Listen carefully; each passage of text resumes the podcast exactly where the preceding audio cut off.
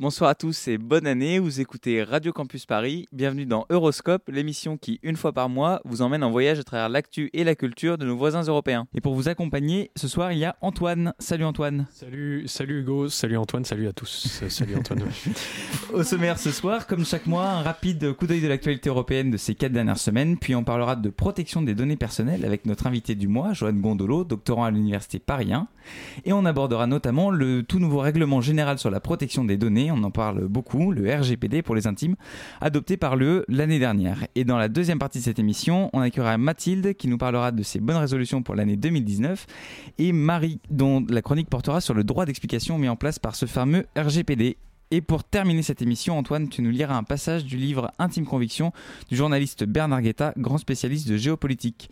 Mais tout de suite, on s'arrête sur quelques-uns des sujets qui ont fait l'actu de ce mois de décembre. Bien entendu, on peut sauter sur sa chaise comme un cabri en disant l'Europe, l'Europe, l'Europe. Horoscope sur Radio Campus Paris.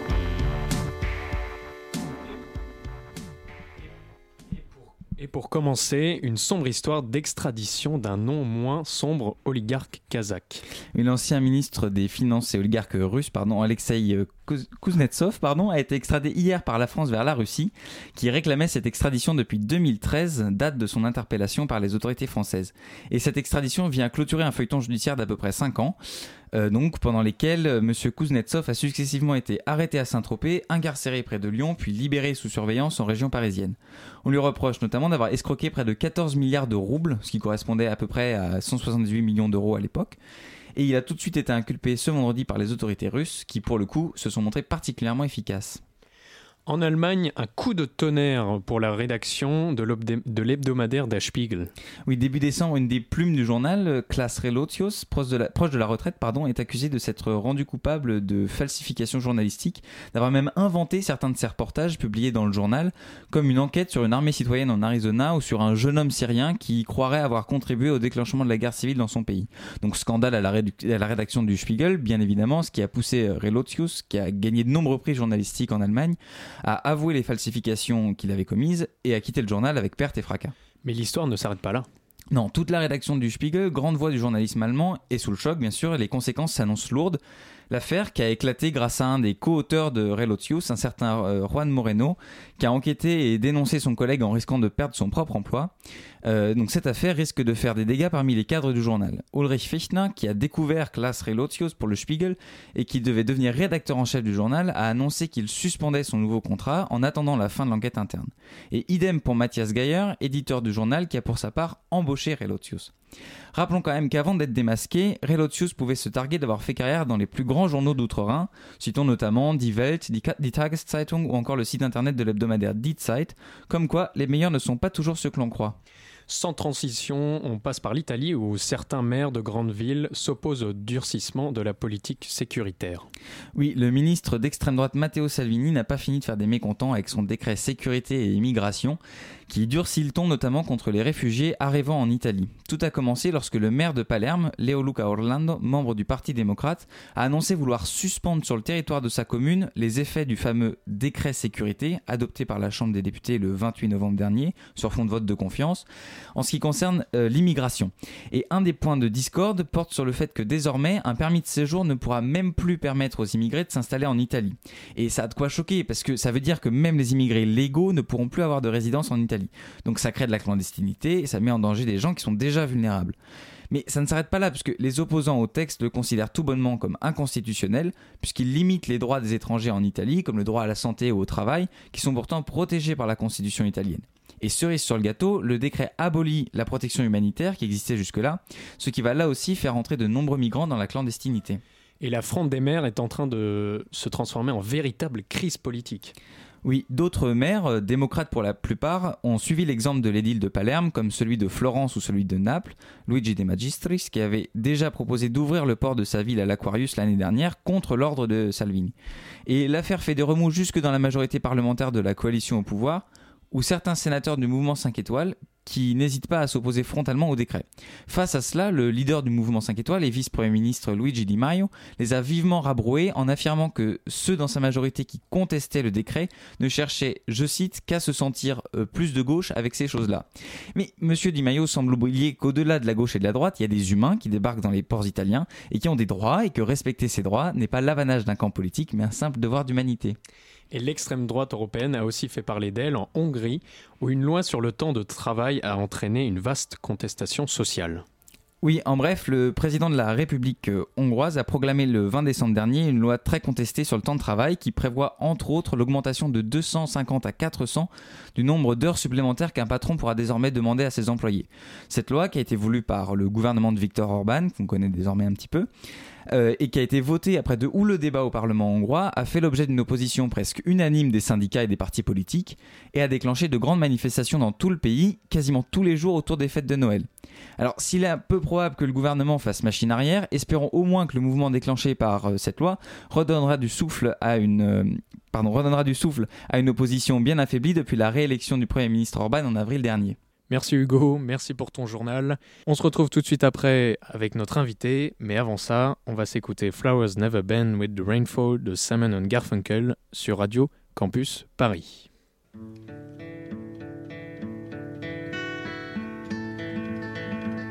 Through the corridors of sleep, past shadows dark and deep, my mind dances and leaps in confusion. I don't know what is real, I can't touch what I feel, and I hide behind the shield of my illusion.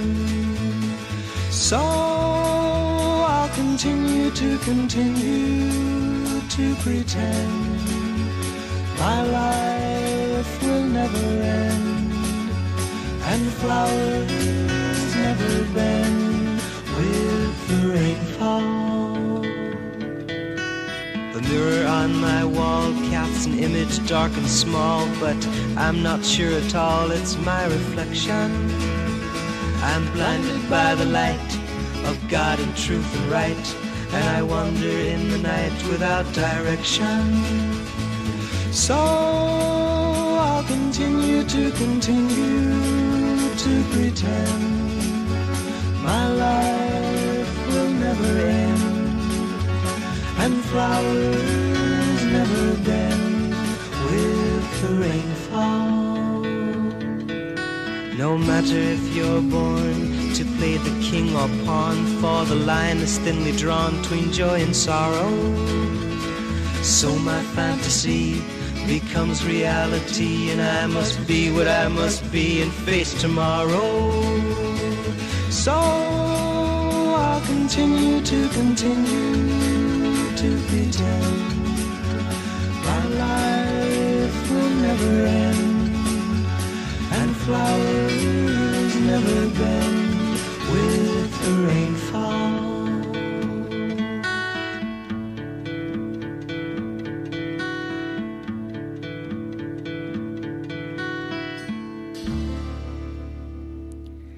Flowers Never Bend with a Rainfall de euh, Simon, Simon Garfunkel sur Radio Campus Paris. Euroscope sur Radio Campus Paris. Aujourd'hui, presque tout passe par Internet. Quand vous achetez votre cadeau de Noël sur Amazon, quand vous regardez une série sur Netflix, quand vous enregistrez vos coordonnées bancaires, ou encore quand vous répondez avec l'emoji mort de rire aux commentaires de votre ami sur Facebook. Eh bien, c'est en mai 2018 que, dû à cette évolution numérique, l'Union européenne s'est mise à la page et a instauré le RGPD, c'est-à-dire le Règlement général de la protection des données. Vous savez, toutes les entreprises qui vous ont redemandé votre autorisation euh, en mai pour utiliser correctement vos données. Alors, les principaux objectifs du RGPD sont d'accroître la protection des personnes concernées par un traitement de leurs données à caractère personnel et de responsabiliser les entreprises de ce traitement. Alors, pour se rassurer et ne, pas voir la fin du monde numérique partout, nous allons essayer de trouver des solutions avec l'aide de nos avec de nos invités. Et ce soir, on reçoit Monsieur Joanne Gondolo. Bonsoir.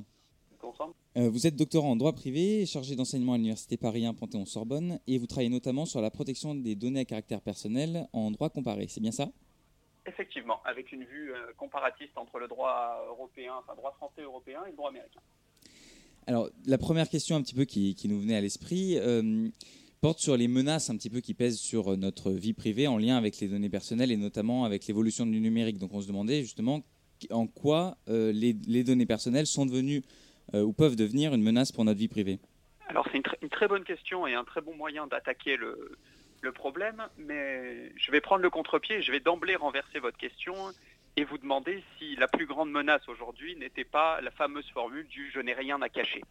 Aujourd'hui, ce qui me semble être la plus grande menace du côté des données personnelles, c'est justement la méconnaissance de ces, de ces menaces par l'intégralité des personnes, puisque tout, tout, le monde est concerné aujourd'hui euh, par la question des données personnelles.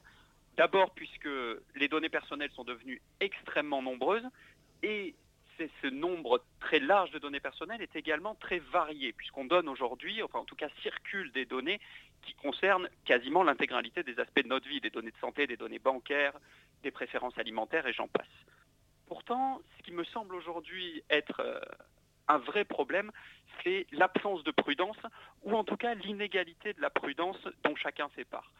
On, peut, on pourrait prendre un exemple très simple si on prend l'exemple des données bancaires, la plupart des gens sont très conscients du risque que représentent les données bancaires. Il n'y a qu'à voir euh, la réticence dont certains, et particulièrement peut-être la génération de nos parents, euh, s'épreuvent quand il s'agit de divulguer ces données bancaires pour notamment faire un paiement en ligne.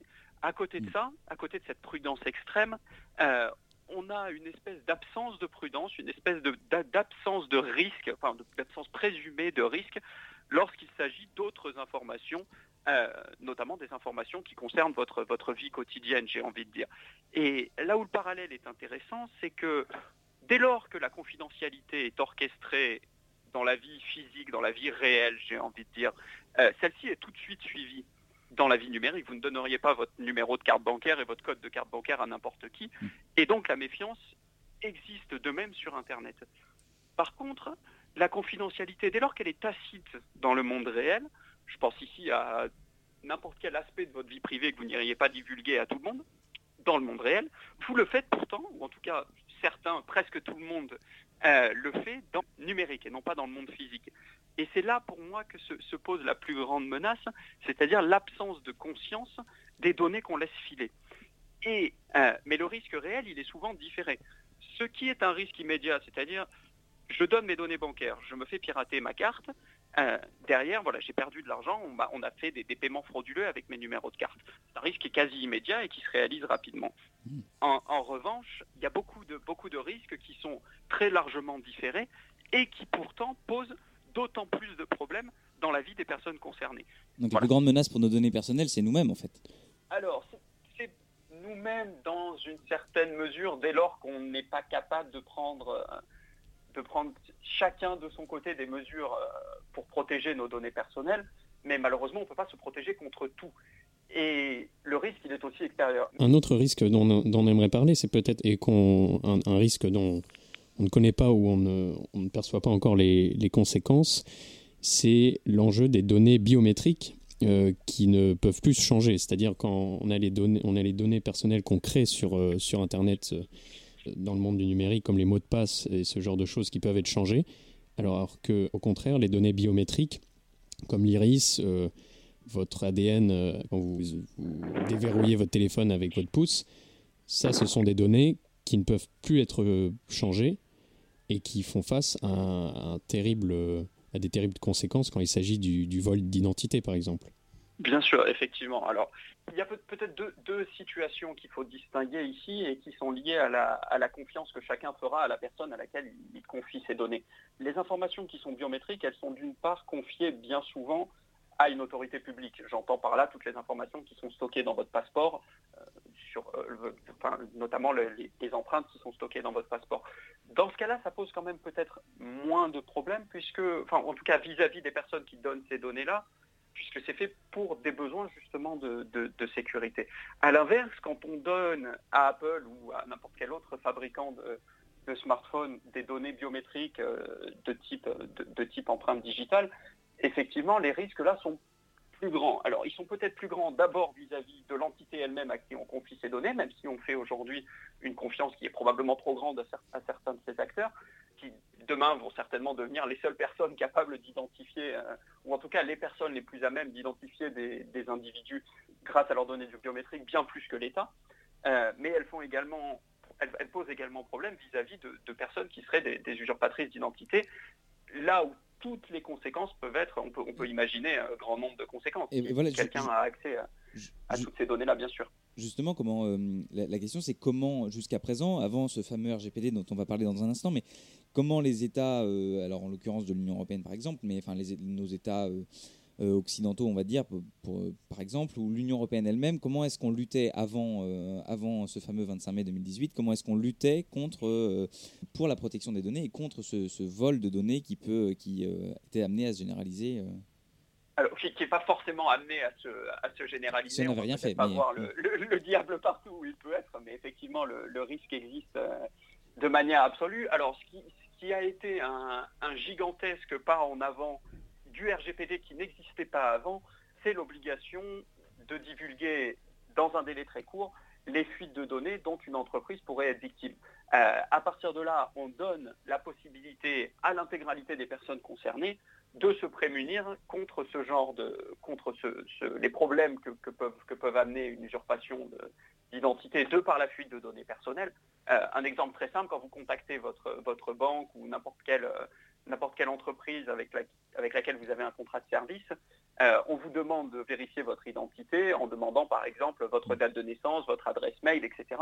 Et ce sont des informations qui peuvent être, euh, qui peuvent être piratées et une personne pourrait derrière décider d'accéder à vos comptes en banque, d'effectuer des virements ou, tout, un, tout, un, genre de, de, problèmes qui seraient liés à l'usurpation d'identité. Et ça, l'obligation de révélation est effectivement un point colossal qui a été amené par le RGPD. Alors, après, comment est-ce qu'on luttait avant Probablement très mal, mais les problématiques n'étaient pas aussi présentes. Et quelque part, le RGPD vient répondre à une nouvelle problématique qui serait la fuite massive de données, euh, avec bien évidemment un, décalage temporel qui est important et trop important face à, l'évolution trop rapide de la technique et des problématiques que la technique peut poser effectivement. Pour entrer un petit peu plus dans, le détail de, ce règlement, euh, RGPD, Règlement général sur la protection des données.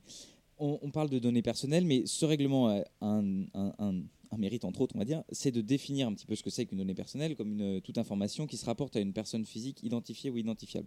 Et la question qu'on s'est posée, c'est est-ce que euh, cette définition, est-ce qu'elle englobe réellement la réalité de ce que sont les données personnelles aujourd'hui? Est-ce que ça va suffisamment loin? Est-ce que c'est suffisamment large?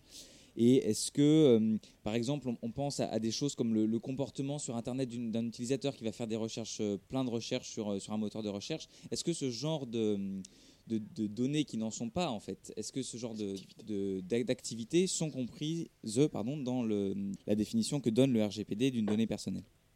Alors, vous, vous, le relevez très justement, c'est une définition qui est très large elle suit dans l'esprit ce qui avait été fait avant, c'est-à-dire en France par la loi de 1978, la loi du 17 janvier 1978, qui avait déjà abordé une définition très large. Elle suit également la directive de 95 qui elle-même également avait adopté une définition très large. Pourquoi? Parce qu'on est conscient, enfin en tout cas le législateur est conscient, qu'il soit national ou européen, que la loi évolue moins vite que la technique. Hmm. Et par là même, pour pouvoir couvrir un ensemble de problèmes très larges, on est forcé d'adopter une espèce d'application matérielle du règlement très large également. Et effectivement, pour venir à la deuxième partie de votre question, ce règlement permet de couvrir tout un tas de données qui, sont, qui ne correspondent pas directement au nom d'une personne. Par là même, l'adresse IP, il y a un, un, débat très important sur la question de l'adresse IP, savoir si elle faisait ou non, euh, enfin si elle, constituait ou non une donnée personnelle. La réponse me semble être oui. Et en ce qu'elle permet de rattacher un comportement sur Internet au nom d'une personne qui est elle-même rattachée au contrat de fourniture d'accès à Internet hmm. euh, lié à cette, adresse IP. Donc oui, la définition est large et oui, elle permet de couvrir l'ensemble des comportements de, l'utilisateur sur Internet. Je ne peux pas vous répondre pour ce qui serait d'une évolution de la technique qu'aujourd'hui on n'aurait pas anticipé ou, ou, en tout cas qui n'est pas, qui pas intervenu encore aujourd'hui, mais cette définition me semble être large. En ce qu'elle perdure depuis, euh, dans sa forme essentielle, depuis aujourd'hui 40 ans par rapport à la loi de 1978 et depuis plus de 20 ans depuis la directive de 95 et qu'elle ne semble pas avoir posé trop de problèmes, de plus, elle rattache également aujourd'hui, par exemple, l'ensemble des informations qu'on dit pseudonymisées, euh, c'est-à-dire qui sont liées à une personne, non pas directement par son nom, mais par un, pseudonyme sur Internet. Donc elle me, semble suffisamment large. C'est un peu là tout l'enjeu, en fait. C'est-à-dire qu'on a affaire à un thème, euh, la protection des données, qui, est, euh, qui connaît une évolution on pourrait peut-être même pas prévoir ce qui va se passer l'année prochaine dans ce domaine-là. Donc c'est peut-être l'enjeu en fait euh, de, toute autorité publique qui veut protéger les données, c'est de s'adapter, enfin c'est d'être capable de répondre à, une évolution imprévisible et enfin qui fait qui caractérise cet enjeu. Effectivement, oui, mais alors il faut, savoir que le temps de réponse d'un législateur est, est, en général effectivement bien en retard sur ce qui peut se passer dans la dans la technique, mais à partir du moment où vous adoptez une définition qui est aussi large que celle qui est adoptée, puisqu'on considère comme étant donnée personnelle une donnée qui est rattachée à une personne dès lors que cette personne est identifiée ou identifiable, vous créez une potentialité énorme de rattachement. C'est-à-dire que dès lors que la personne peut être rattachée à l'information, on considère que c'est une donnée personnelle. Par là même, ce lien peut sembler infaillible ou presque. Euh, peut-être que l'évolution technique nous donnera tort, me donnera tort et donnera tort aux, législateurs, mais aujourd'hui, elle semble relativement satisfaisante. Alors, avant le, RGPD, euh, par exemple, sur Facebook, il était très dur de, supprimer ces données, euh, et il est, toujours en vrai de trouver le bouton suppression de, de, ces données sur Facebook. Mais on parle souvent du droit à l'oubli. Le RGPD permet-il de garantir effectivement ce droit? Alors, il, semble de principe, alors je vais peut-être faire un, petit, un tout petit retour en arrière euh, ici pour, pour, bien contextualiser le, le, droit à l'oubli. Euh, donc on est depuis 2018 maintenant euh, sous l'empire de ce règlement général sur la protection des données qui a amené des nouveaux principes quant à la considération de la collecte et du traitement des données. Et ces nouveaux principes ont débouché également sur l'obtention pour les personnes concernées par la collecte et le traitement des données de nouveaux droits tels que le droit à l'oubli. Le droit à l'oubli, c'est une caractérisation un petit peu impropre. On va plutôt parler soit de droit à l'effacement, soit de droit au déréférencement selon le, responsable de traitement qui va être ciblé. Mais théoriquement, effectivement, le règlement Petite explication sur la, différence entre les deux, si c'est possible. Parce que Alors, euh, j'allais y venir, effectivement, mais je vais parler d'abord du droit à, l'effacement et après on passera immédiatement au, droit au déréférencement qui est simplement une, mise en œuvre euh, dans la situation des moteurs de recherche de ce, droit à l'effacement. Mais le droit improprement caractérisé de, droit à l'oubli, mais ce, droit à l'effacement permet à la personne concernée de demander l'effacement des données sous un certain nombre d'hypothèses, on va dire. La première étant, dès lors que ces données ne sont plus nécessaires pour la personne qui, les a collectées, c'est-à-dire une fois que le traitement et l'objectif pour lesquels les données ont été collectées a été rempli, on doit pouvoir en demander l'effacement. Mhm. Mais également, et c'est une grande nouveauté, si la personne qui a consenti à la collecte et au traitement de données en demande le retrait. Et, enfin, en tout cas, retire, pardon, son, retire son consentement. Et cette espèce de, nécessité d'avoir un consentement qui est donné non seulement au moment de la collecte, mais tout au long du processus de traitement de la donnée, puisqu'il peut être retiré à tout moment, confère un droit très très important euh, à, la, personne concernée par, le traitement. Euh, ce droit à l'effacement se caractérise, enfin prend la forme d'un droit au déréférencement dans certains cas de figure. Pourquoi? Puisque dès lors qu'on parle euh, d'un moteur de recherche L'exemple type étant Google. Google n'a pas de contenu propre. Lorsque vous cherchez un contenu sur Google, le contenu n'est pas hébergé par Google et il n'est pas non plus édité par lui. En revanche, vous pouvez demander, dès lors que vous constatez que des informations sont diffusées sur Internet, notamment en méconnaissance de vos droits, vous pouvez demander à Google d'opérer un déréférencement de ces informations, c'est-à-dire non pas l'effacement de ces informations sur le site qui les héberge, mais à une suppression des résultats qui, émanent d'une recherche avec votre nom et votre prénom de ces, de ces contenus qui sont potentiellement en violation de, en violation vos droits. Euh, et ça, Google héberge d'ailleurs un, site sur lequel il tient des statistiques à jour qui étaient assez impressionnantes euh, au lendemain de l'arrêt Google Spain euh, sur le déréférencement des, informations. Et on peut toujours, vous pouvez d'ailleurs toujours y accéder pour constater que, que cela fonctionne relativement bien. Et vous voyez d'ailleurs la mise en œuvre de ce, de ce droit au déréférencement. Dès lors que vous faites une recherche sur une personne sur Google, il est possible qu'en bas de la page des résultats soit noté euh, que certains résultats ont été supprimés en raison de ce, droit au déréférencement. Alors le, RGPD, euh, à, amener vraiment une, une sécurité pour, les, pour les utilisateurs sur Internet, pour leurs données personnelles, une protection. Et on, a affaire à un vrai dilemme parce qu'on a affaire à, la liberté d'utilisation et de traitement des entreprises, avec le secret des affaires notamment. Et de l'autre côté, on a affaire aux menaces, aux dérives, aux potentielles dérives et à la sécurité, des données. soit on favorise les entreprises ayant un caractère d'innovation euh, ou de recherche, euh, en laissant les individus euh, librement choisir l'utilisation de leurs données, ou on sécurise le traitement des données en imposant des normes qui donneraient, ces normes, normalement, plus de sécurité et plus de confiance et plus de protection aux utilisateurs? Donc on a affaire à un vrai dilemme. On est, on est effectivement à une, espèce de, balance et de choix des intérêts à mettre, euh, à mettre en avant. Alors d'abord, il faut nuancer ce, votre premier propos, euh, puisque le RGPD alors, crée certaines obligations à l'égard des, contrôleurs et des responsables de traitement, euh, mais il confère surtout de nombreux droits à l'utilisateur. Et la différence est importante, puisque lorsqu'on confère un droit à un utilisateur, celui-ci dispose ou non de la possibilité de l'exercer. Alors, théoriquement, tout le monde pourrait exercer son droit à l'oubli, tout le monde pourrait exercer à son droit d'accès, son droit de rectification, qui suppose, enfin en tout cas qui causerait à la personne qui traite les données une charge de travail supplémentaire, euh, au-delà de la simple possibilité de mettre en œuvre ce droit, mais vraiment de la mise en œuvre de ce droit.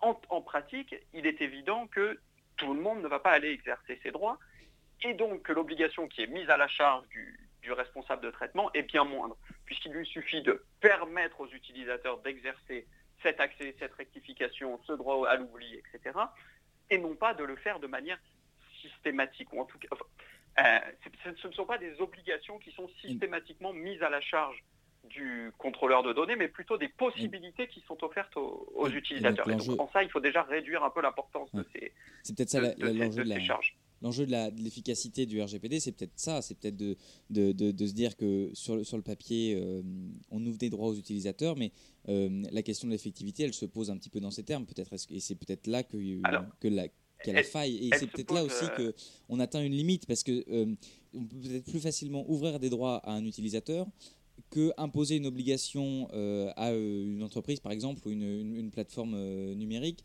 et lui imposer un, devoir un peu d'initiative, de, enfin, qu'elles doivent prendre l'initiative. C'est peut-être. Effectivement, et ça serait à l'utilisateur de s'en saisir. Et là, on revient un peu à ce qu'on disait tout à l'heure sur le sur la connaissance par les utilisateurs des menaces qui pèsent sur eux vis-à-vis des, des données personnelles. Mais en tout cas, le RGPD fait déjà ce très bon travail qui va être de mettre à la disposition des utilisateurs des droits, ce qui n'était pas le cas avant.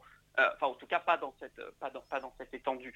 Un, exemple très simple de ça est la gestion des cookies lorsque vous vous rendez sur un site internet, qui maintenant sont dans l'obligation de vous proposer de régler vos préférences quant à la position de cookies sur votre navigateur et à la collecte de certaines données. Il est possible pour l'utilisateur de le faire, il est obligatoire pour l'entreprise de donner la possibilité à cet utilisateur, ce qui ne veut pas dire que chacun le fait. Beaucoup, je, pense l'immense majorité des, utilisateurs qui, nous écoutent et, bien plus largement, euh, ont ce réflexe de cliquer sur tout autoriser très rapidement. Et les entreprises l'ont bien compris, il n'y a qu'à voir que lorsque vous paramétrez, vous pouvez, il existe souvent, bien souvent, alors pas, tout, pas dans tous les cas, mais bien souvent, il existe un bouton accepter tous les cookies. Par contre, il n'existe pas de bouton refuser tous les cookies. Et auquel cas, vous êtes obligé de les désélectionner les uns après les autres. Alors, le système est certes imparfait, mais il commence déjà à donner de plus en plus de droits aux, utilisateurs. Et il impose quand même, euh, à, côté de ça, des, obligations qui sont, euh, qui sont notoires à l'égard des, responsables de traitement. Et notamment, euh, la première obligation dont on a déjà parlé tout à l'heure, qui est très importante, qui est celle de divulguer toute faille de sécurité dans, les 48 heures, si je ne me trompe pas, auprès de l'autorité compétente. Donc ce sont des, obligations qui sont mises à la charge des, directement, de manière obligatoire, des, responsables de traitement. Justement, euh, c'est pas le cas partout. Justement, ces, obligations, leurs conséquences sont les sanctions qui ont été définies dans, la, dans le RGPD. Est-ce que pour vous, on, alors on connaît les, les sanctions de soit 4%, soit, il me semble, 20 millions euh, du, chiffre d'affaires de l'entreprise, 20 millions d'euros. Est-ce que vous pensez que cette sanction est juste, appropriée, suffisante? Alors, cette sanction, elle Alors, pour, clarifier, effectivement, il s'agit donc soit de 20 millions d'euros, soit de 4% du chiffre annuel euh, au niveau groupe, et la, somme la plus élevée pouvant être retenue par, euh, par la personne qui prononcera la sanction. Euh, ce sont des amendes qui paraissent, si, on considère celle des 4% du, chiffre d'affaires, qui paraissent vraiment très importantes et probablement très dissuasives, et elles ont d'ailleurs fait peur à de nombreuses à de nombreuses entités au moment de la mise en conformité du RGPD et de la panique que celui-ci a peut-être pu causer chez nos acteurs économiques. La question maintenant qui va suivre et qui amènera une réponse euh, certainement dans les, temps à, venir très bientôt, c'est celle de la mise en œuvre de ces sanctions. À quel point est-ce que on fera au sein de l'Union européenne usage de cette faculté de sanction très importante? Est-ce que ce sera le cas dès lors qu'on aura une violation qui sera retenu comme mineur Ou alors est-ce que Facebook s'exposera plusieurs fois dans l'année dès lors qu'il se rendra coupable de failles de sécurité qui toucheront les, ses, clients européens euh, d'amende équivalent à 4% du, chiffre d'affaires? Il y aura certainement une prise en compte de réalités pratiques et de négociations très certainement euh, qui feront qu'on en arrivera probablement là que dans des cas très extrêmes. Mais je me dois quand même de saluer cette possibilité qui sera laissée euh, à nos autorités et à la Commission européenne derrière euh, de pouvoir sanctionner très fortement les, entreprises. Ça accompagne également cette, sanction très importante, elle a également un, intérêt pédagogique dans son existence théorique, en ce qu'elle va permettre aux entreprises de se dire, si je suis potentiellement condamné à des sommes si importantes pour une violation euh, de la réglementation relative aux données personnelles, c'est que c'est quelque chose qui est conçu, ou en tout cas considéré comme étant très grave. et donc, on va peut-être faire changer les mentalités de, progressivement vis-à-vis de ça euh, grâce à, grâce à ces moyens-là. Après, encore une fois, il faudra prendre en compte euh, la réalité pratique du terrain et, l'impossibilité euh, pour, pour, beaucoup d'entreprises de, de, de, de, de, pouvoir faire face à des amendes de, 4% du chiffre du, chiffre d'affaires annuel, du groupe. je, voudrais qu'on comprenne un petit peu plus de, champ et d'un peu de recul, parce que là, on parle du RGPD qui est appliqué euh, dans l'Union européenne, mais euh, bon, euh, évidemment, il, va sans dire que Internet et le numérique sont des, enjeux qui sont, qui sont globaux et, mondiaux, et justement, ça pose la question de la, un peu de la différence en fait entre la législation qu'on peut avoir dans l'Union européenne ou dans les États membres de l'Union européenne et un peu le reste du monde. Enfin, vous, vous travaillez en droit comparer. Alors justement, est-ce que vous pouvez nous en dire un peu plus sur euh, la position de l'Europe euh, sur ces sujets par rapport au reste du monde? Alors, euh, aujourd'hui, la comparaison essentielle, elle se situe entre l'Union européenne et les États-Unis. Pourquoi? D'une part, parce que ce sont les pôles qui sont susceptibles d'être intéressés par ces questions démocratiques aujourd'hui. Les questions ne se posent pas, par exemple, vis-à-vis -vis de pays comme la Russie, comme la Chine, où ces problématiques sont bien trop éloignées pour des sociétés qui n'ont peut-être pas un niveau démocratique aussi poussé que le nôtre, on va dire. Euh, et elle se pose également entre États-Unis et Europe, enfin et Union européenne, pardon, parce que la, philosophie de la vie privée et enfin les législations d'abord sont fondamentalement différentes et que ces différences viennent trouver en réalité leur source euh, dans des points beaucoup plus, beaucoup plus en amont. Là où en Europe on va avoir une vision qui sera très fondamentaliste, très droit de l'homiste de la, de la vie privée et donc de la gestion des données personnelles, aux États-Unis, on a un prisme qui est plus mercantile, euh, plus commercial, puisqu'on va, va consacrer beaucoup plus facilement la possibilité pour les individus de vendre leurs données un peu à l'image d'une monnaie contre des biens ou des services. Alors que on voit bien dans l'Union européenne que la vie privée est consacrée comme un droit fondamental et que l'essence même de la donnée personnelle et d'être rattaché au corps humain, et donc la gestion de ces données personnelles est rattachée, elle, aux droits de l'homme. Je pense, en tout cas à mon sens, euh, une vision fondamentalement différente de la chose, où la donnée, elle va être vue chez nous, alors à l'image un peu de la philosophie de, Luciano Florini, mais la donnée va être vue comme une extension de la personne humaine. Ce qu'explique Floridi, c'est de dire que la donnée, a en tout cas le monde numérique a tellement changé l'existence humaine que la donnée fait partie du corps humain et donc par là même qu'elle mérite une protection de la même manière que le corps humain. Euh, de l'autre côté, on a une vision qui est beaucoup plus commerciale quelque part euh, de la donnée où l'information est vue comme un bien et je suis donc susceptible de vendre, d'aliéner ces morceaux de vie privée euh, auprès d'autres personnes de la même manière que je le ferais avec une pièce d'un euro ou un billet d'un dollar pour échanger contre des biens ou, ou des, ou des services.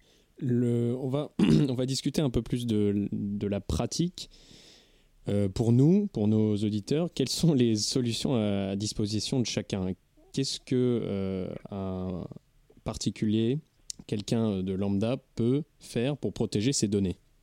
Alors, le premier travail qu'on pourrait suggérer aux, personnes qui, nous écoutent et qui sont euh, supposément du coup à minima intéressés par les, questions de protection des données, euh, ce serait d'effectuer un petit travail de, réglage, de prendre quelques minutes des heures que nous passons sur nos smartphones pour adapter les accès qu'on autorise à chacune des applications qui y sont situées. Il faut, il faut se rendre bien compte de l'immensité d'informations à laquelle chaque application installée sur un smartphone peut accéder. Je parle notamment des contacts, des photos, des services de localisation, etc., qui ne sont pas forcément toujours nécessaires à ces applications et qui pourtant se servent pour pouvoir derrière générer, du, générer de la valeur grâce à ces informations. Donc ça, c'est un premier travail qui est à faire, c'est-à-dire de, de bien regarder quand j'autorise un accès à une application sur mon téléphone, est-ce que cela est vraiment nécessaire? Si ça ne l'est pas, on va dans les réglages, on modifie et on adapte un petit peu ce, flot de, données, on ferme un petit peu la, porte.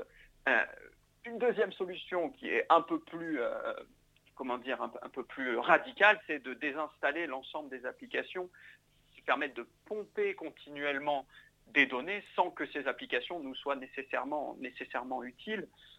Après, il y a un, autre peut-être euh, un, autre conseil, une pratique qui est bien souvent assez nocive euh, en termes de données, c'est l'utilisation de ce qu'on appelle les social logins, euh, qui sont pratiques mais très intrusifs. Les social logins, ce sont tous les boutons qui existent lorsque vous vous connectez à un site internet sur lequel on vous propose soit de créer un compte, soit de vous connecter avec Facebook, avec Twitter ou avec LinkedIn, et qui donc accèdent à toutes les informations, enfin en tout cas à une partie des informations que vous aliénez sur le réseau social concerné, sans que ce soit forcément nécessaire, alors que vous pourriez simplement saisir une adresse email, un nom, un prénom, et que cela serait largement suffisant euh, pour pouvoir accéder au service. Mais c'est vrai que par commodité, on a tendance à mm. cliquer sur ce se connecter avec Facebook, euh, qui, est effectivement très très très très intrusif. Une autre pratique peut-être, euh, je peux revenir très rapidement sur sur l'habitude systématique que beaucoup d'entre nous peuvent, peuvent, vont avoir, avoir pardon, de par le côté pratique, encore une fois, de cliquer systématiquement sur accepter tous les cookies dès lors qu'on se rend sur un, sur, un site internet. Il faut peut-être faire attention de, fermer les vannes, encore une fois, de ne pas accepter ce qui est non nécessaire, ou en tout cas peut-être pour quelques secondes se dire, tiens, si j'empêchais ce site web d'accéder à mes informations pour éviter qu'il les possède et que plus tard elle ne puisse ressortir alors qu'il n'en a pas besoin ni aujourd'hui ni, ni, demain. Et puis après, il y a tout un tas d'options qui sont évidemment à votre... Euh, mm. Euh, typiquement les, moteurs de recherche. Euh, au lieu d'utiliser Google, on a beaucoup d'entreprises qui, développent des moteurs de recherche qui sont plus respectueux de la vie privée. On pense notamment à, Aquan, qui, est français, ou alors à l'étranger, à DuckDuckGo, par exemple. on allait venir justement parce que la, question pour finir qui, se pose un petit peu aussi, c'est pour rester un petit peu dans le concret, c'est-à-dire que euh, les, données numériques deviennent un petit peu un business, pour, pour parler ainsi, et, et, les acteurs privés ont un petit peu peuvent avoir des positions un petit peu, un petit peu diverses face à ça. Vous aviez, vous aviez cité Quant qui, euh, qui se positionne sur, euh, qui est un moteur de recherche qui, euh, qui se positionne sur le respect des données personnelles, qui prend un peu le, contre-pied de Google par exemple. Mais il y, a, il y, a, des entreprises comme Uber qui ont été sanctionnées pour pas avoir communiqué une, fuite de données, ou d'autres qui, qui font, qui font de la monétisation des données, donc de la vente des données, un peu leur gagne-pain. Je pense par exemple à The Profile pour ne citer que. Mais donc, enfin, la, question c'est un petit peu comment le, le privé, enfin les acteurs privés, les entreprises, se situent par rapport à ces enjeux de protection des données alors, je, pense que là, il y a une question qui est à la fois une, dualité d'approche et une dualité de situation dans le temps. Euh, on a des entreprises qui, il y a quelques années maintenant, ont saisi le potentiel économique de, la donnée et qui ont pour cela offert des services gratuits en échange de l'aliénation des, données. Et là, on peut penser à, tout, un tas d'entreprises comme Google, comme Facebook, ou même des, entreprises qui vendent des services payants, mais qui en profitent également pour, euh, pour récupérer des données. Vous citiez le cas d'Uber, c'est un, exemple, un exemple extrêmement pertinent. Face aux dérives de ces, de, ces entreprises-là, et notamment face à la fuite de données accidentelles, bien souvent causées par, leur négligence, mais euh, qui ont causé du tort à, des personnes privées, c'est développer un, business euh, un petit peu peut-être parallèle ou en, opposition euh, plutôt du respect de la vie privée. Puisqu'on arrive aujourd'hui à faire du respect de la vie privée un argument de vente. Et là est la logique du RGPD et la logique du législateur, euh, du législateur européen lorsqu'il décide de créer une réglementation beaucoup plus contraignante et beaucoup plus protectrice des données personnelles et de la vie privée des individus, c'est de dire je vais vendre un service qui ne va pas se saisir de toutes les données personnelles dont il n'a pas besoin auprès des utilisateurs et ce respect de la vie privée sera vu comme un argument de vente décisif face à d'autres entreprises qui sont en place depuis longtemps. Alors, bien évidemment, le modèle est tellement ancré maintenant que pour aller euh, chatouiller, concurrencer un, acteur comme Google, euh, il va y avoir beaucoup, beaucoup de travail pour, ces nouvelles entreprises, mais l'avenir leur semble euh, très prometteur à mon sens. Et donc c'est un petit peu une, belle conclusion de dire que on peut essayer d'encourager des modèles euh, économiques un petit peu vertueux en ces, euh, dans, dans ces domaines-là. Merci beaucoup, euh, Joanne Gondolo, d'avoir été avec nous. Je rappelle que vous êtes doctorant et chargé d'enseignement à l'Université Paris 1 Panthéon-Sorbonne et que vous travaillez sur la protection des données à caractère personnel. Avec grand plaisir, merci pour votre accueil. Merci. Et vous êtes bien sur Radio Campus Paris, vous écoutez Euroscope, il est 20h42 minutes et on va retrouver Mathilde et Marie pour leur chronique, ce sera juste après Jacques Dutronc et ses cactus.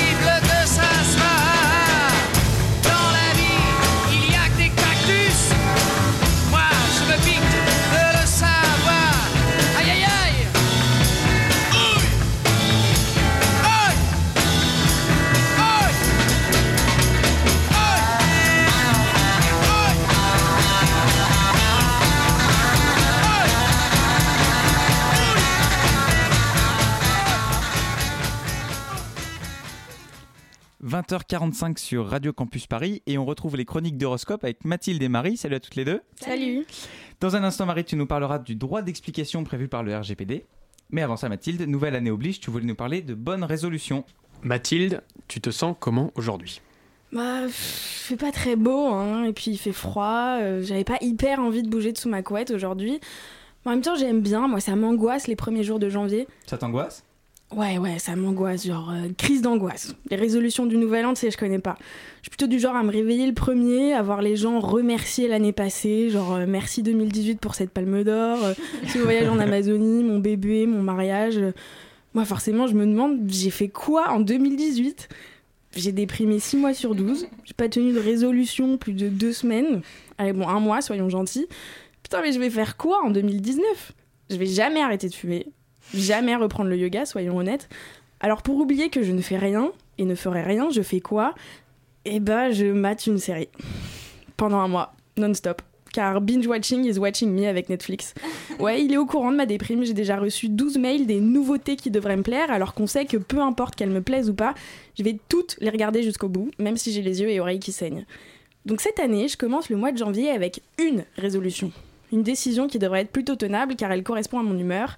Je vais passer le mois sous ma couette à regarder des séries, mais des séries de qualité s'il vous plaît. Ouais ouais, défi de dingue. On sait que ça existe, mais si on n'est pas guidé un minimum, les lampes de Netflix sont très obscures et on est tous déjà arrivés à la fin de la liste avec les films asiates chelous, les romances bizarres indiennes et tout là. Mais bon, pour pas faire trop d'efforts non plus, je vais pas aller bien loin, je vais faire le tour des voisins européens. Et parce que j'ai dit honnêteté cette année, autant se le dire tout de suite, la France est nulle en série. Donc première semaine, découvrons le Nord, son célèbre art de vie danois, le Hygge, son froid islandais et ses 4 heures de soleil journalier, mon paradis. Balthazar Kormakour. Ah oui, aujourd'hui c'est freestyle niveau prononciation. hein. Euh, On est le 4 janvier, faut pas me demander trop trop d'efforts, j'ai dit. Donc euh, Balthazar m'a offert en 2015 la merveilleuse série Trapped. Au nord de l'Islande, une jeune adolescente meurt. Sept ans plus tard, un tronc humain est retrouvé dans les filets d'un chalutier rentrant au port en même temps qu'un ferry danois. Le navire, l'équipage et les passagers sont retenus à quai par le chef de la police. Un petit nid douillet comme je les aime. Et là, c'est le moment de vous avouer que ma sélection n'est pas vraiment axée comédie, mais vu mon humeur, c'est normal. Je suis plutôt série policière bien noire, avec des meurtres et des troncs humains, et même des fois, carrément, je penche vers l'horreur. Comme ça, j'ai peur toute seule chez moi et je peux me flageller, genre Putain, Mathilde, tu sais que même le sixième sens te fait peur. Donc arrête de regarder des séries avec des fantômes quand ton coloc est chez sa copine, c'est pas possible. C'était quoi ce bruit? C'est comme ça que j'ai commencé 2019, seul avec le mystère Enfield de Christopher Neil Home. Je vous plante le décor. Banlieue londonienne, années 70, une petite fille aux longs cheveux blonds, des armoires qui bougent, un gros monsieur moustachu, cocu et chasseur de poltergeist. Parfait. Et pour la fin du mois, quand on commencera à se réchauffer un peu, on ira chez les Italiens. Squadra Criminale, créée par Claudio Corbucci, est toujours une série policière comme on les aime, faut pas déconner non plus, mais en italien, donc on aime en- bien encore plus. Et on aime bien encore plus car le commissaire est une femme. Ici, c'est deux épisodes pour un meurtre, et ça brasse toutes les couches de la société italienne. On en découvre beaucoup, c'est très intéressant. Bah voilà, Mathilde, tu commences un peu à sortir de ta coquille, tu t'intéresses à des choses. Oula, pas trop vite. Euh, L'Italie, c'est pour la fin du mois. On a dit d'ici là, si vous êtes dans le même mood que moi, n'hésitez surtout pas à reprendre de la raclette, rester sous la couette, mater des séries ou lire des livres, pourquoi pas. Je ne juge personne, hein, euh, chacun son repose cerveau. N'oubliez pas de faire des tours sur le replay d'Arte, c'est plus quali que Netflix. Je vous le dis, il y a de quoi faire sur le vieux continent. Merci beaucoup, Mathilde. Euh, et aujourd'hui, Marie, tu as décidé de nous parler d'une web série, donc on reste un peu dans le même thème, qu'on peut trouver sur YouTube et qui a un rapport avec le RGPD. Exactement, parce que je raffole des web-séries qu'on y trouve, j'ai récemment découvert Craft. Je ne l'ai découvert que récemment parce qu'elle n'a été lancée que très récemment par des youtubeurs que vous avez peut-être déjà vu passer, Cyril North et Hugo Travers, alias Hugo Décrypte. Ce qui est assez génial, c'est que le premier, Cyril North, est spécialisé, si on veut, en philo. Il a fait euh, plein de podcasts sur des concepts philosophiques qu'il a vulgarisés, et Hugo Travers, lui, décrypte l'actualité. On fusionne les deux, on ajoute une bonne grosse euh, pincée d'intérêt de l'un et l'autre pour leurs spécialités respectives, de bons partenariats, une euh, belle complicité et... Je mélange, je mélange, je mélange, je mélange, je mélange, je mélange, je mélange. Et ça donne une web série dont le premier épisode nous a fait nous languir d'impatience de voir le deuxième. Ce premier épisode concerne les intelligences artificielles et plus particulièrement le système de machine learning. Alors si comme moi tu es finalement assez peu familier avec ce concept, le machine learning c'est un système assez ancien qui date des années 50 quand même, qui consiste à programmer une intelligence artificielle pour qu'elle-même s'apprenne des choses de façon autonome. Peut-être que vous connaissez déjà Tai par exemple. C'est une euh, intelligence artificielle créée par Microsoft pour interagir sur Twitter avec des jeunes. On lui a donné des clés pour communiquer avec ces jeunes sur Twitter et elle s'est nourrie d'interac- de ces interactions pour adapter les siennes, les affiner, les diversifier, etc. Et c'est ça qu'on appelle le principe du machine euh, learning. Vous allez me demander, Mais quel rapport avec le euh, RGPD jusque-là? Eh ben j'y arrive. Le problème du système de machine learning, c'est qu'on a créé un algorithme qui permet à la machine elle-même de créer des algorithmes pour apprendre à se perfectionner. Sauf qu'en fait, on ne sait pas vraiment comment elle le fait. Euh, comment elle met au point cet algorithme qui lui permet d'apprendre. C'est une sorte de mystère et ceux qui bossent dessus l'ont baptisé la boîte noire. Or, le deuxième problème, sinon c'est pas drôle, c'est que si on reprend l'exemple de Tai sur Twitter, c'est que la machine s'approprie les biais de la société. Ce qui fait que Tai a fini par tweeter des trucs racistes, sexistes, complotistes et autres syntagments istes relevant d'une discrimination que quand c'est tonton Gérard qui fait une remarque machiste à table, tu l'envoies chier. Et ça, c'est malheureusement pas la première fois qu'on le constate. Il y a eu aux USA, euh, aux États-Unis, un logiciel qui estimait les chances de récidive des personnes noires le double de ce à quoi elles auraient vraiment dû être estimées. Pareil pour des logiciels de recrutement qui finissent par discriminer femmes, arabes, noirs, handicapés, bref, qui favorisent les CV d'hommes blancs. Et mais ça nous dit toujours pas quel est le rapport entre RGPD et intelligence artificielle. Voilà, voilà, j'y viens enfin. Dans l'épisode de la web série, on nous dit que qu'a fait l'Union européenne avec le RGPD qui impose ce qu'on appelle un droit à l'explication. C'est un droit qui impose en théorie aux entreprises utilisant ces programmes d'être capables d'expliquer les décisions qu'ils prennent aux personnes concernées. Alors je suis allée voir ce que c'était ce droit à l'explication. C'est l'article 22, lu conjointement avec les articles 13 et 15, euh, 13 à 15 du RGPD pour ceux que ça intéresse et qui voudraient les voir. Et en fait, c'est pas si simple que ça. En réalité, le titre de cet, cet article, c'est Décision individuelle automatisée, y compris le profilage. Ça me parle pas beaucoup plus que ça, donc je vais voir ce que dit l'article. Et le paragraphe 1 dit ça. La personne concernée a le droit de ne pas faire l'objet d'une décision fondée exclusivement sur un traitement automatisé, produisant des effets juridiques à la concernant ou l'affectant de manière significative. Ok, admettons. Donc en gros, je peux décider qu'une décision me concernant ne soit pas prise par un robot. Et le paragraphe euh, 2 dit quoi du coup? Le paragraphe 1 ne s'applique pas lorsque la décision est fondée sur le consentement explicite de la personne concernée. Laissez-moi rire, donc je récapitule. On nous dit que j'ai le droit de choisir qu'une décision me concernant ne soit pas prise par Wally, sauf si je suis d'accord, c'est ça? Alors, alors attendez, on va se mettre dans une situation hyper malaise euh, d'un entretien d'embauche. T'es là, tiré à quatre épingles, t'as mal aux pieds parce que tes pompes tu les mets pour les entretiens et les enterrements tout au plus. Tu pues parce que tu sues, tu sues parce que tu stresses, tu sues donc t'as des auréoles, tu le sais parce que tu le sens, tu le sens donc tu stresses, tu trembles parce que tu stresses, t'as envie de pisser parce que tu stresses, tu stresses parce que tu stresses de stresser qu'un- euh, parce qu'un candidat stressé c'est stressant. Bref, t'es pas à l'aise et avec tout ça, t'es censé convaincre quelqu'un qui va te juger et qui, du fait des circonstances, a un ascendant psychologique sur toi. Et dans cette situation, on pourrait donc te faire euh, signer un formulaire recueillant ton consentement pour que tu te fasses embaucher ou pas par une machine. Si tu, si tu le veux, ce, tape, ce, ce- ce boulot, et ben même si la probabilité est forte que tu te fasses discriminer pour je ne sais quelle raison, tu la fermes, tu coches la case et tu signes docilement au bas de la page. Bon, j'exagère peut-être un petit peu, il faut, voir, faut attendre de voir comment ça va se passer dans la pratique. Et puis, euh, je, tiens quand même à saluer le RGPD, enfin, du moins l'intention qui y a été injectée, parce que les intelligences artificielles, on vit avec depuis longtemps et ça va pas aller en s'améliorant. Donc c'est déjà ça, mais peut mieux faire. Et pour en finir avec cette chronique, euh, j'en reviens à la web série Craft qui elle-même conclut en disant que Mais finalement, s'il fallait agir sur la source du problème, ce serait sûrement les humains qu'il faudrait modifier. Et je suis d'accord, prendre le problème à la source et lutter contre les biais de la société, changer les mentalités, éduquer tout le monde, ça reste à mon sens la solution la plus sensée. Prévenir plutôt que guérir, somme toute. Craft, un mercredi sur deux, prochain épisode le 16 janvier sur la chaîne YouTube de Craft. Merci beaucoup Marie. Vous êtes toujours sur Radio Campus Paris, et c'est Euroscope, et tout de suite c'est Broke My Own de Shannon Show.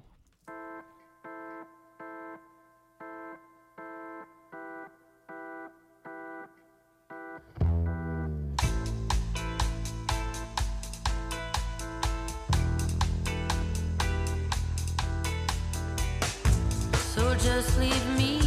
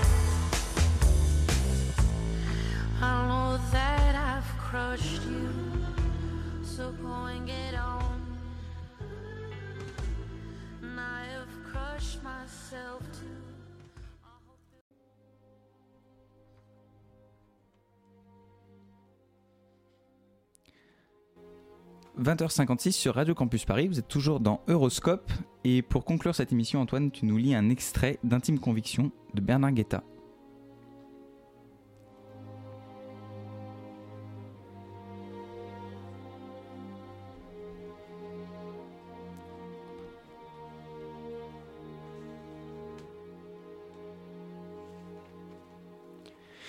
Faut plaider le fédéralisme car il est l'avenir, mais savoir aussi qu'il restera longtemps un lointain horizon et donc commencer pour l'heure par rebâtir un minimum de consensus autour de l'unité européenne en démontrant par des réalisations communes qu'elle peut servir l'intérêt commun de tous les Européens.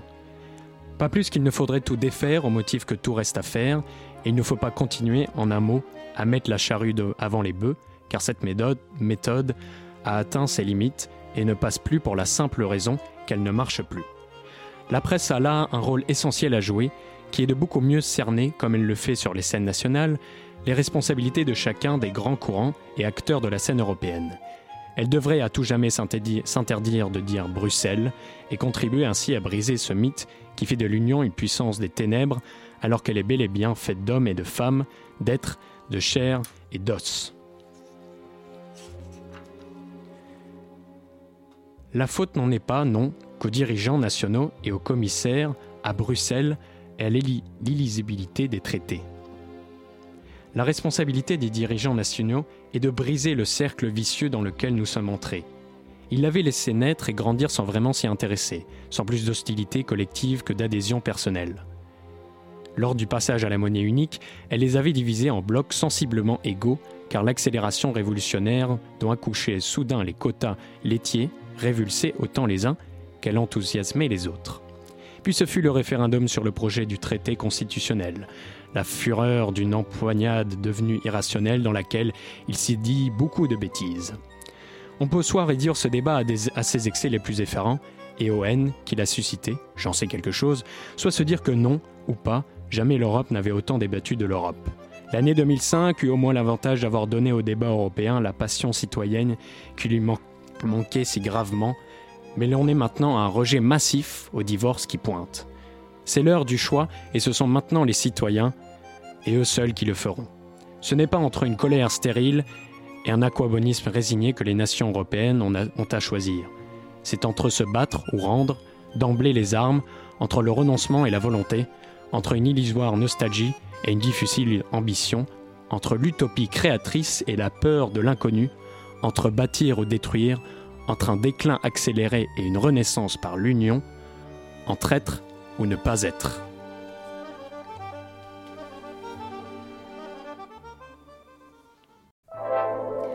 Merci Antoine, et c'est ainsi que se termine notre émission. Merci d'avoir été avec nous sur Radio Campus Paris. Un grand merci à notre invité Joanne Gondolo, à Mathilde, à Marie, à Léonard qui nous a aidé à préparer cette émission, et à Alexandre à la réalisation.